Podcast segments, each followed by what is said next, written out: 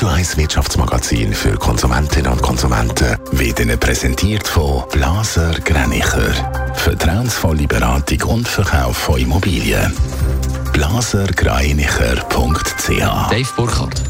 Dank einem starken Schlussquartal erfüllt der Duft- und Aromahersteller Givaudan die Erwartungen der Anleger für das letzte Jahr. Das organische Wachstum beträgt laut Mitteilung 4,1 Prozent und liegt damit knapp in der angestrebten Bandbreite von 4 bis 5 Prozent.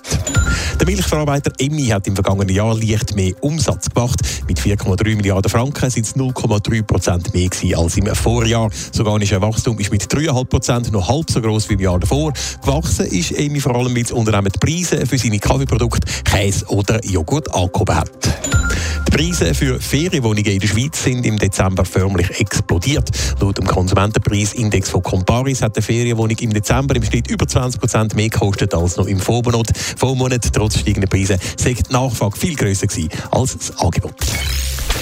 Der Megastreik bei der Deutschen Bahn läuft heute weiter. Das sorgt nicht nur für hässliche Zugpassagiere, sondern macht auch Transportunternehmen in der Schweiz Bauch, wie Dave Burkhardt. Ja, weil es wird in Deutschland nicht nur während sechs Tagen der Personenbahnverkehr bestreikt, sondern eben auch der Güterbahnverkehr und das heißt eben auch der internationale Güterverkehr und das spüren dann eben auch Transport- und Logistikunternehmen in der Schweiz, wie zum Beispiel die Hupac-Gruppe, die Güter durch ganz Europa transportiert und zwar eben der grösste Teil davon auf der Schiene.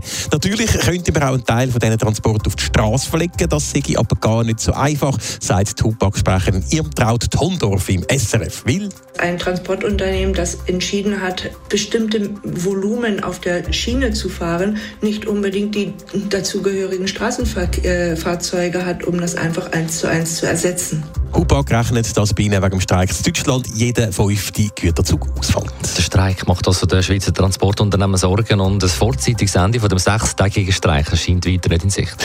Nein, die Deutsche Bahn- und Lokführergewerkschaft GDL die sind sich bis jetzt überhaupt nicht näher gekommen. Direkt verhandelt wird ja schon seit dem letzten November nicht mehr darum gesetzt. Im Moment tatsächlich nicht danach aus, als ob sich die beiden Parteien rasch könnten finden und eben das bis am Montagabend weiter gestreikt wird. Nochmal zur Erinnerung, die Hauptforderung von der Gewerkschaft GDL ist eine Reduktion von der Wochenarbeitszeit vom Lokpersonal von 38 auf 35 Stunden und das für den gleichen Lohn. Netto, das Radio 1 Wirtschaftsmagazin für Konsumentinnen und Konsumenten.